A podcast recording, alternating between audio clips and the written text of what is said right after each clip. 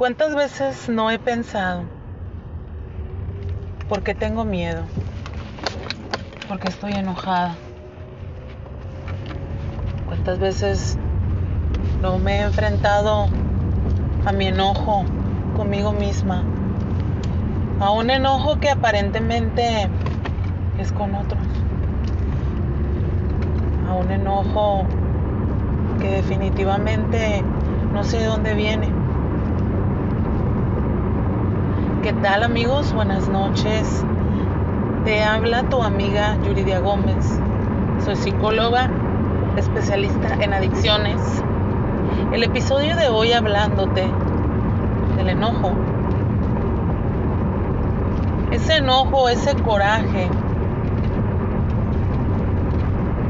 que se encuentra reactiva la persona encuentra reactiva a la persona y que de alguna manera la hace enfrentarse con sus con sus propios demonios. Ese enojo que detona a otras personas a su alrededor. Ese enojo que de alguna manera estalla su estado de ánimo de la persona. Ese enojo que destruye relaciones, ese enojo, que destruye situaciones construidas con esfuerzo, con dedicación.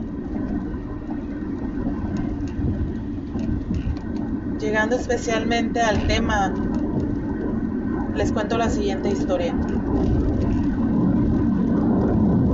Un cuento de Jorge Bucay, La ira y la tristeza. Cuenta la historia. En el lago de la calma llegó una tarde a bañarse la tristeza.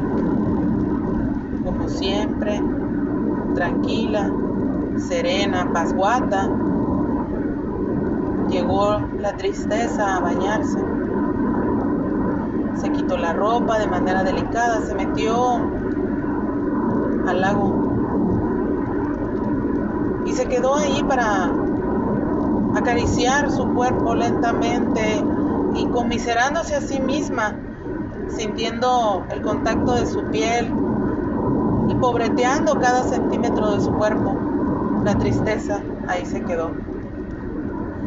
Inmediatamente, por atrás de esa escena, se miraba llegar a la ira, al enojo como tal. Venía enojado, echando madres,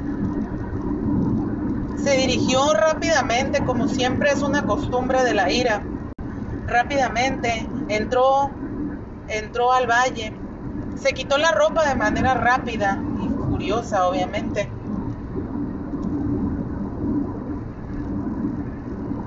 Como es su costumbre, de mala manera se metió al lago, se estableció dentro del lago y obviamente, como es costumbre de la ira de manera rápida, también salió. Se medio bañó y salió. Y de la misma forma como salió, se dirigió a ponerse la primera ropa que encontró. Se puso la ropa de la tristeza. El enojo allá se fue, vestido de la tristeza. Y la tristeza se quedó bañándose en el lago. Y cuando terminó de acicalar su cuerpo, de autocomiserar cada centímetro de su piel y de sus características, salió apasguatamente y se puso la ropa de la, de la, de la furia, de la ira. Y desde entonces cuenta la historia que la tristeza va vestida del enojo y el enojo vestido de la tristeza. Vaya historia, ¿no? Estás enojado o estás enojada con la vida. Estás enojada con cada situación que te pasa. Observas caos en cada situación que te pasa. ¿Cuál es realmente lo que hay que aprender de esto? ¿Cuál es realmente el mensaje que hay que aprender cuando una persona se encuentra enojado en esas situaciones? Pues precisamente revisar su historia de tristeza. ¿Qué historia de tristeza estás evitando enfrentar? ¿Qué historia de tristeza estás evitando hacerte responsable? ¿Qué historia de tristeza estás repeliendo? ¿Qué tienes que sanar? ¿Qué tienes que llorar? ¿Cuáles son esas respuestas que se encuentran dentro de ti en esa historia de enojo con, las, con el mundo, con las personas, en el tráfico, con tu familia, con tu esposo, con tu esposa, con tus hijos, en el trabajo, en la escuela? Aquí te dejo la pregunta. ¿Estás siendo responsable con ese enojo? ¿Estás siendo responsable con lo que te corresponde? ¿Tienes la habilidad de responder ante ese enojo? Realmente ese enojo será tristeza y estás siendo responsable con eso que te pone triste.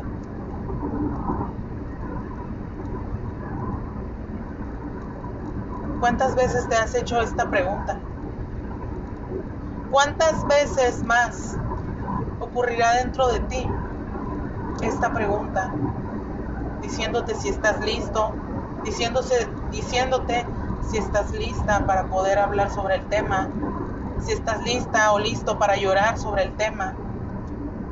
La respuesta no la tengo yo. Aquí te dejo estas preguntas.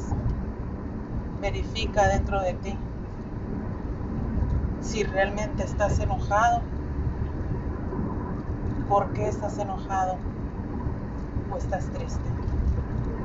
Muchas gracias amigos. Les deseo que tengan excelente día. Su amiga les saluda de corazón, su amiga Yuridia Gómez, especialista en adicciones. Buenas noches.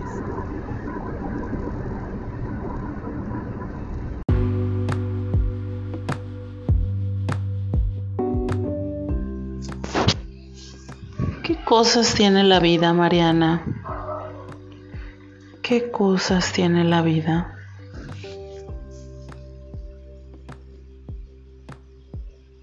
Me encuentro esta noche meditativa, pensante. ¿Qué parte de la vida no entendemos? ¿Qué parte de la vida no entendemos o no queremos entender? Cuando giramos en la misma respuesta, en el mismo problema, a no solucionar las mismas cosas.